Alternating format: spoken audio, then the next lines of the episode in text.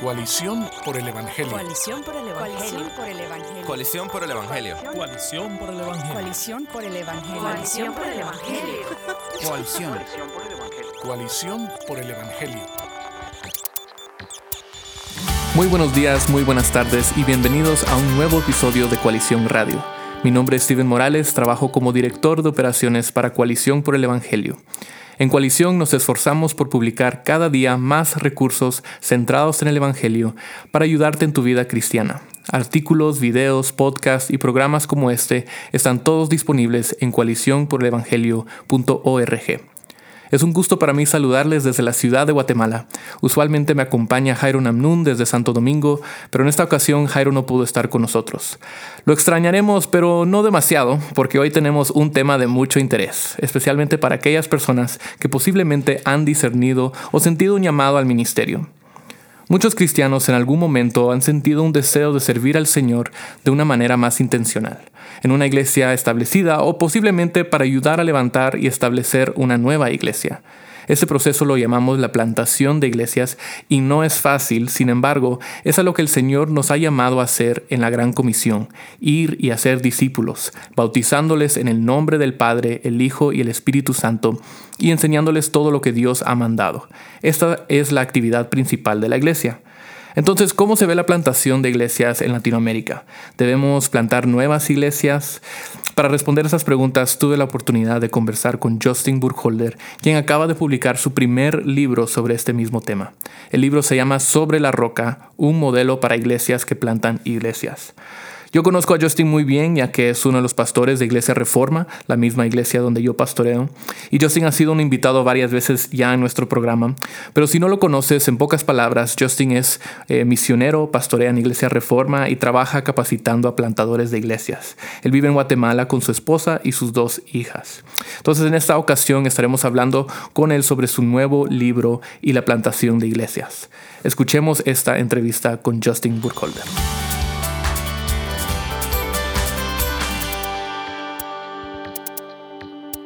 Bueno, Justin, tú eh, acabas de escribir un libro sobre la plantación de iglesias, eh, sobre la roca se llama, eh, y compartes muchos principios en este libro que se podrían aplicar a, a cualquier contexto.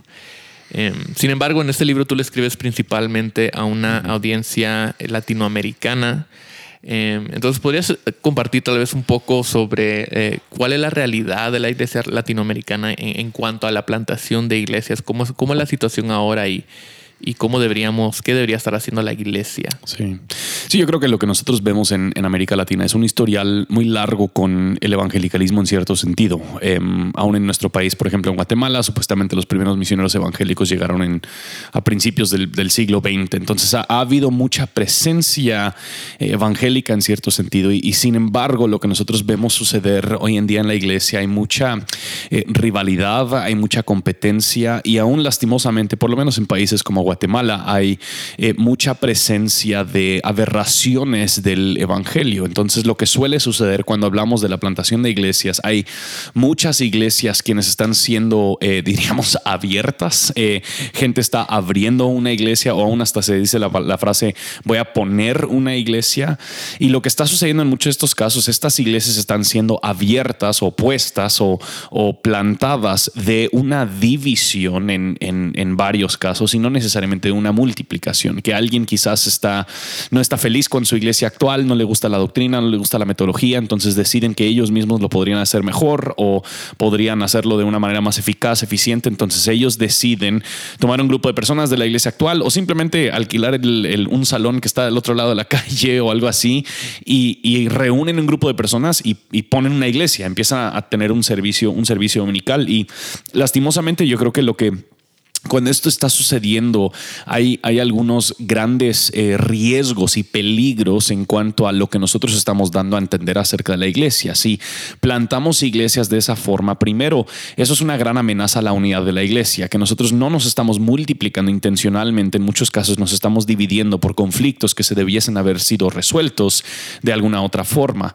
Pero por otra parte, en muchos casos nosotros reducimos la plantación de iglesias a simplemente la réplica de servicios dominicales. Entonces no nos gusta cómo se está llevando a cabo los servicios dominicales en la iglesia actual. Entonces nosotros decidimos que vamos a, vamos a hacerlo de una manera mejor, vamos a tener mejor prédica o mejor música, etcétera, etcétera. Entonces, eh, cuando hablamos del tema de plantación de iglesias, tal y como yo creo que el Nuevo Testamento nos lo demuestra y como lo planteo en, el libro adicionalmente, eh, yo creo que no lo estamos viendo suceder mucho en América Latina, de esta idea de una iglesia local entrenando y capacitando líderes, levantando líderes, entrenando líderes y preparándolos para enviarlos a ellos con un grupo de personas y recursos a otro sector de la ciudad para compartir el Evangelio y vivir los resultados del Evangelio en, en ese mismo sector. Sí, entonces em, describes una diferencia ahí entre que, la plantación de iglesias no es simplemente abrir otro servicio o reunir a un grupo de personas. Em, entonces, si la plantación de iglesias no es solamente esas cosas, aunque sabemos que en la iglesia personas se reúnen, tienen, hay un servicio dominical, Em, estos son elementos eh, necesarios o, que, constituyen lo que, lo que la iglesia hace.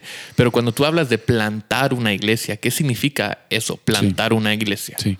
Bueno, yo, yo cuando hablo de plantar iglesias en el libro, yo lo defino de esta forma, que es ser enviado para reunir una familia local de creyentes encabezados por Cristo y, y informados por el mensaje del Evangelio, que viven con una misión, una visión misionera en su barrio, ciudad o comunidad el, punto es, nosotros estamos enviando a personas y, y creo que me gusta mucho usar la frase que estamos siendo enviados para reunir la familia local, que el punto es la plantación de iglesias es compartir el Evangelio y la cosecha del Evangelio, los que están confesando fe en el Evangelio, son los que se vuelven la iglesia que está siendo plantada, que en mucho sentido, y creo que uso esta frase en el libro, no es la iglesia que estamos plantando, es el Evangelio que estamos plantando y lo que estamos cosechando es la iglesia. Entonces reunimos esta iglesia, pero en particular no es simplemente un grupo de personas quienes se reúnen, es un grupo de personas quienes tienen una visión misionera para su lugar. Y creemos que parte de la naturaleza o la identidad de la iglesia es misionera.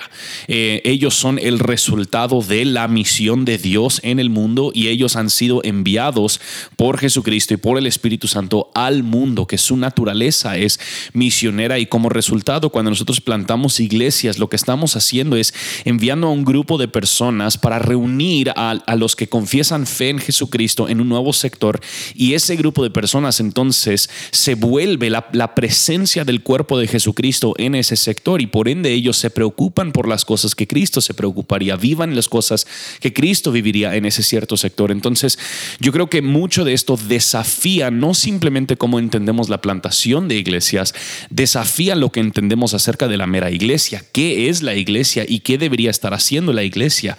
Y si hemos reducido nuestras iglesias locales o las iglesias ya establecidas a simplemente un servicio dominical, vamos a caer en esa misma trampa cuando ya empezamos empezamos a, intentar a plantar nuevas iglesias o multiplicar nuestras iglesias, vamos a multiplicar lo que nuestra iglesia ya es. Entonces, si las iglesias establecidas simplemente son un servicio dominical, lo que nosotros plantamos va a ser eso. Entonces, yo creo que esto no simplemente desafía cómo entendemos la plantación de iglesias, esto llega a las meras raíces de lo que nosotros creemos que es la naturaleza y la identidad de la iglesia local. Entonces, la, la plantación de iglesias es algo relacional y personal, es decir, es algo que hacemos, eh, estamos eh, buscando compartir el Evangelio con personas, para que personas sean transformadas, para que personas tengan una, no, solamente una familia con, con, quien reunirse, pero también una misión de alcanzar a más personas con el mismo mensaje de salvación, con las mismas buenas nuevas que ellas, ellos recibieron, em, que, que, a fin de cuentas es la fuente eh, de nuestro crecimiento, de nuestra santidad, de nuestra santificación. Em, e, e, entonces, es una, la, iglesia es una familia reunida eh, y sí nos reunimos en, servicios y, ese tipo de cosas, pero también es una familia enviada. Eso es lo que tú estás diciendo. Y esa misión es una misión de hacer discípulos. Ahora, en tu libro también em, hablas de, muchos, de muchos de esos conceptos que a veces creo que tenemos como que um, connotaciones negativas o mal, no, no, no los entendemos completamente. Son ideas que tal vez hemos escuchado, pero em, cuando hablamos de, el plantador de iglesias, eh, ¿quién es el plantador de, iglesias? Si tú dices que nosotros no plantamos iglesias, sino que eh, plantamos el Evangelio y como sabemos en las escrituras, nosotros eh, plantamos, pero Dios es el que da el crecimiento. Eh, ¿quién, quién, quién es el plantador de iglesias y cuál es nuestra responsabilidad en medio de eso? Sí. Bueno, realmente el, el plantador de iglesias es, eh, tal vez de, de un lado práctico, es la persona quien es en- encargada por llevar a cabo la misión de Jesucristo con el equipo plantador de personas quienes están siendo enviados a este nuevo lugar. Ahora, tal vez del lado un poquito más bíblico, teológico, el, el plantador es una persona ya- llamada, capacitada y preparada por Dios y por la iglesia local para ser anciano o ser pastor de una nueva iglesia local. A final de cuentas, el plantador de una iglesia no puede ser menos que un anciano en una iglesia local. Nosotros no vemos eh, el rol, digamos, de plantador de iglesias en el Nuevo Testamento. Nosotros obviamente entendemos el movimiento apostólico que sucede en el libro de Hechos, donde los apóstoles están llevando el Evangelio a nuevos lugares y lo que ellos establecen como la máxima autoridad en una iglesia local son ancianos. Entonces, desde el momento que nosotros reunimos a un equipo plantador y nosotros enviamos a ese equipo plantador a un nuevo lugar para que ellos funcionen como iglesia y hagan lo que la iglesia debería hacer en ese nuevo sector, ellos deberían tener líderes calificados y capaces para llevar a cabo la obra y la tarea de pastorear y ser anciano en esa iglesia local. Entonces el plantador de una iglesia es el anciano de una iglesia nueva, es, es el pastor de una iglesia que se está eh, emprendiendo quizás, para usar una palabra muy coloquial o común, que se está emprendiendo en un nuevo sector y en una, en una nueva región. Ahora tú, tú dijiste que el, el plantador es la persona preparada por Dios, pero también por su iglesia local. ¿Cómo puede la iglesia local eh, preparar Sí. a plantadores? Porque muchas veces no, no tenemos esa, esa idea o ese concepto en la mente de que estamos levantando líderes para enviarlos. Sí. Usualmente es como que queremos levantar líderes para servir en, en esta iglesia. Sí. Eh, y no queremos enviar a la, a la gente porque queremos que nuestra iglesia crezca, que tenga líderes sanos, maduros en la fe. Eh, pero ¿cómo manejamos eso? Sí, yo creo que esto otra vez llega, llega mucho a, a empezar a desafiar lo que nosotros creemos que es la misión de la iglesia y que es la iglesia una vez más. La misión de la iglesia no es establecer una iglesia. La misión de la iglesia es hacer discípulos. Y la forma en la que nosotros vemos que eso sucede en el libro de Hechos es por medio del establecimiento de nuevas iglesias. Aún nosotros vemos lo que sucede en Hechos 13, por ejemplo, y es para mí fascinante el considerar si tú tuvieras el apóstol Pablo en tu iglesia, imagino que lo identificarías y dirías, este va a ser eh, genial para ser pastor de jóvenes o él va a ser genial para ser pastor de eh, lo que sea, pastor de alabanza, yo no sé si Pablo cantaba, pero, eh, pero el, punto es, tienes a este, a este apóstol Pablo, pero lo que sucede en Hechos 13, mientras que el liderazgo de la iglesia en Antioquía está orando, el Espíritu Santo identifica a Pablo para ser enviado a, llevar el Evangelio a los gentiles y el resultado de ese llevar el Evangelio a los gentil- gentiles es iglesias que son plantadas y vemos eso suceder en Hechos 14. Pablo luego regresa y visita estos diferentes lugares y él reúne los creyentes y él nombra ancianos sobre estas nuevas iglesias. Y yo creo que el, punto simplemente es cuando nosotros pensamos en el desarrollo de líderes en nuestras iglesias, muchas veces solemos pensar en simplemente desarrollar líderes para nuestros programas los futuros programas que nosotros quisiéramos tener. Yo creo que cuando nosotros pensamos en la enorme tarea que es hacer discípulos de todas las naciones, bautizándolos en el nombre del Padre, Hijo y del Espíritu Santo, enseñándoles todo lo que Cristo nos ha enviado a hacer, cuando pensamos en la enorme tarea que es la gran comisión, tenemos que pensar muchísimo más allá que simplemente en nuestra iglesia local. Nosotros pensamos en América Latina, por ejemplo, América Latina ha crecido 50 millones de personas en los últimos 8 o 10 años. Esos son como 20 mil personas por día casi. Eh, ¿Quién va a hablar acerca del Evangelio con este grupo de personas? Yo no creo que nuestra iglesia, Iglesia Reforma, pueda alcanzar a esa cantidad de personas al día.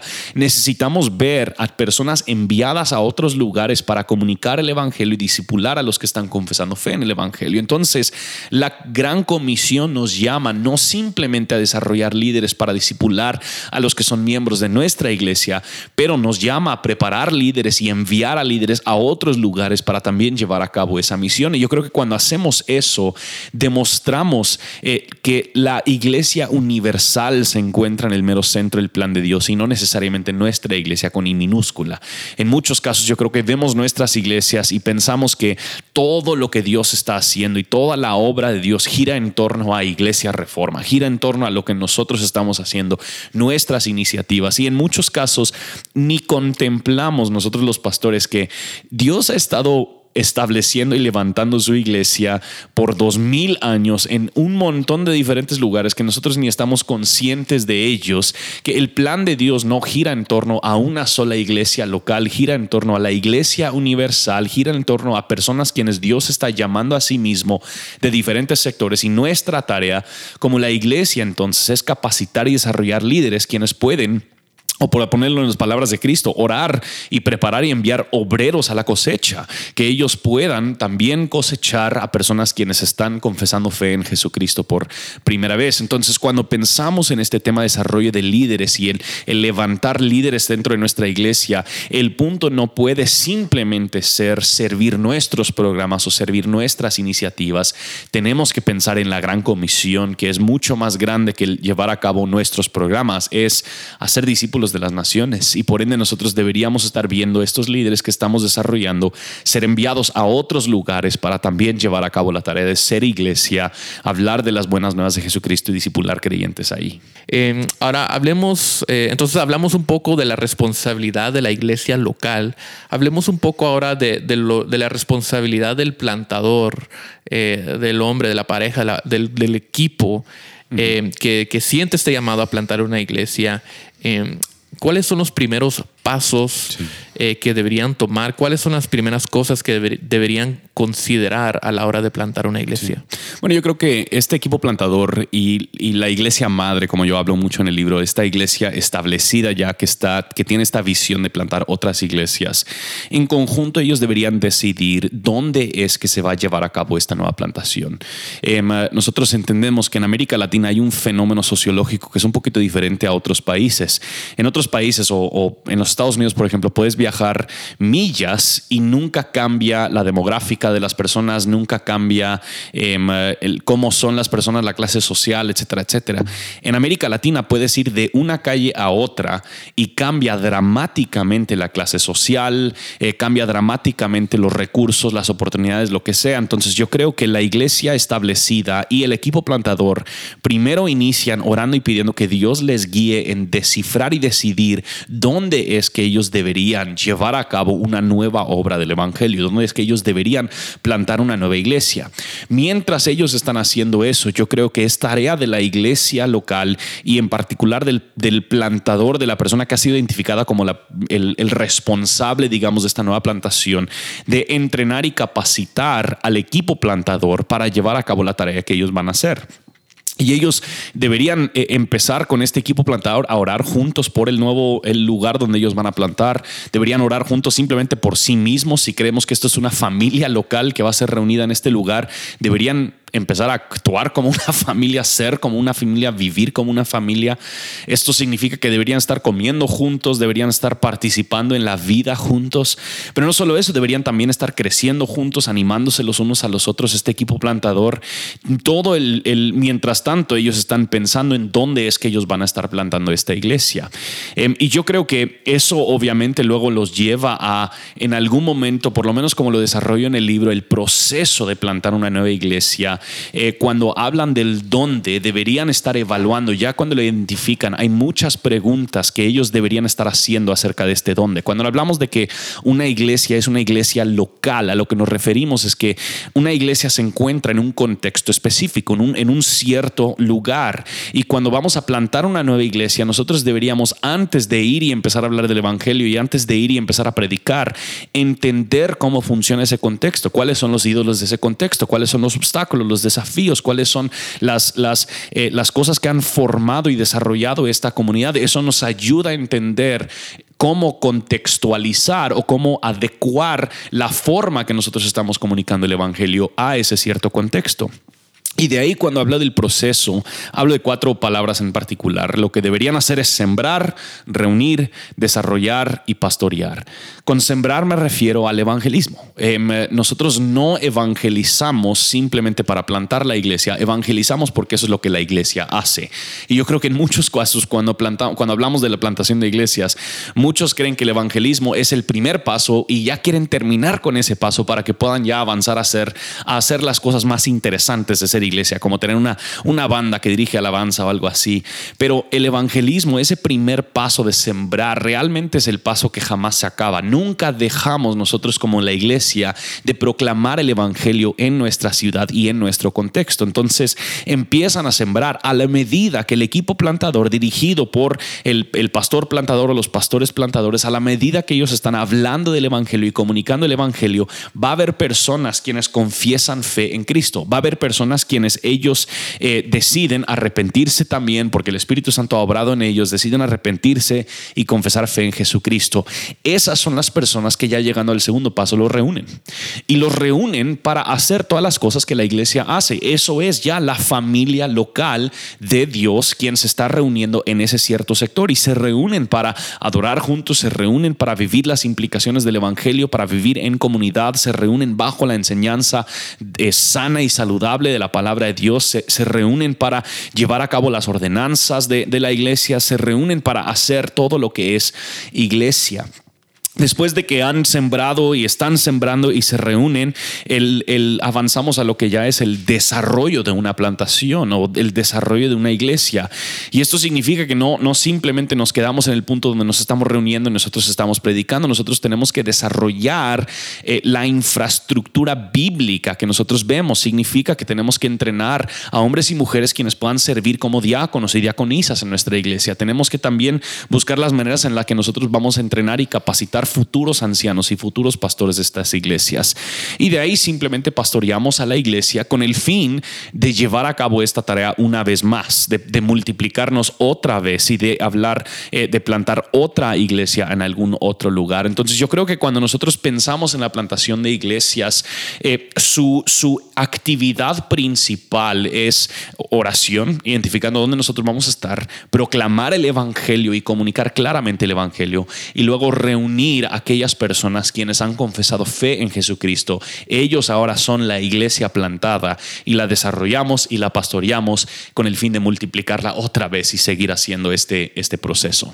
Excelente. Entonces, eh, hablemos un poco más sobre, sobre tu libro.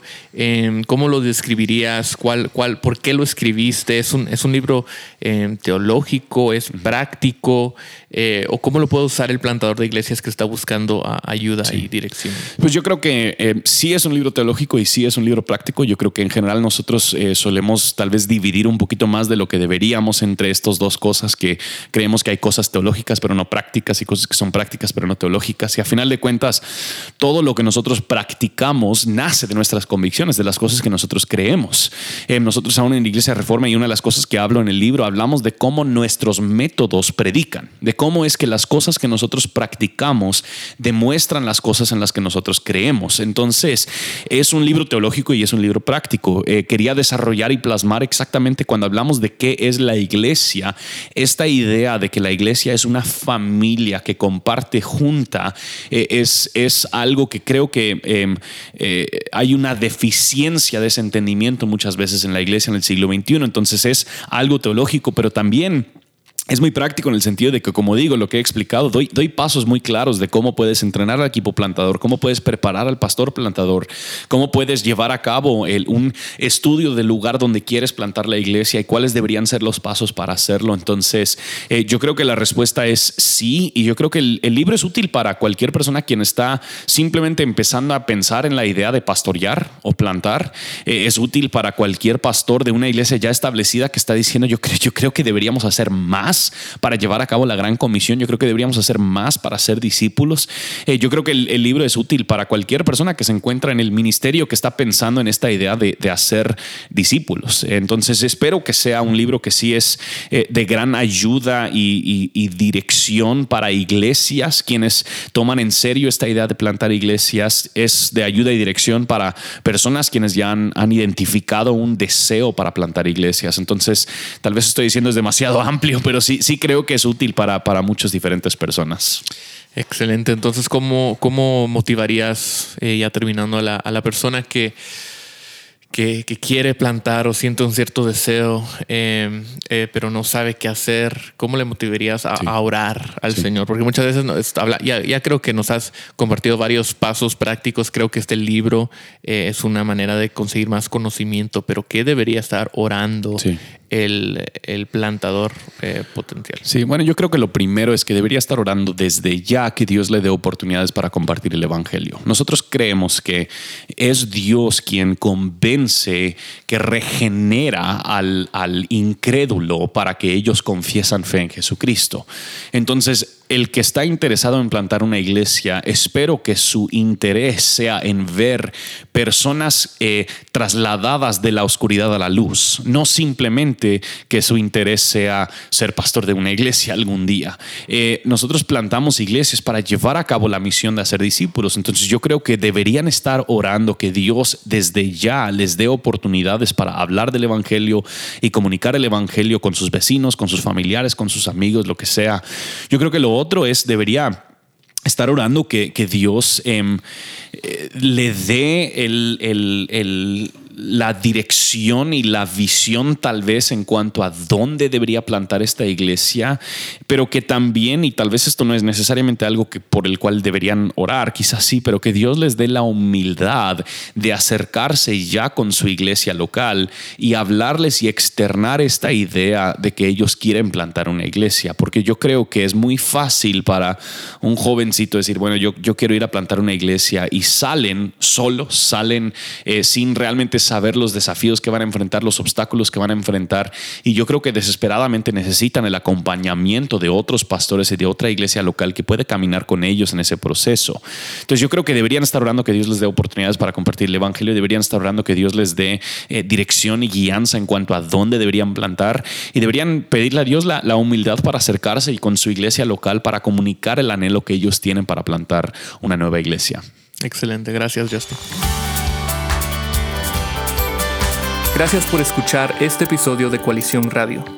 Si te interesaría conocer más sobre la plantación de iglesias, puedes encontrar el libro Sobre la Roca en librerías donde hayan recursos de Lifeway y BH Español, como también en formato digital a través de Amazon Kindle y otras plataformas digitales. También puedes encontrar otros recursos sobre este tema en nuestra página coaliciónporelevangelio.org. Gracias por sintonizarnos en Radio Eternidad. Nos vemos en la próxima. Coalición por el Evangelio. Coalición por el Evangelio. Coalición por el Evangelio. Coalición por el Evangelio. Coalición por el Evangelio. Coalición por el Evangelio. Coalición. Coalición por el Evangelio.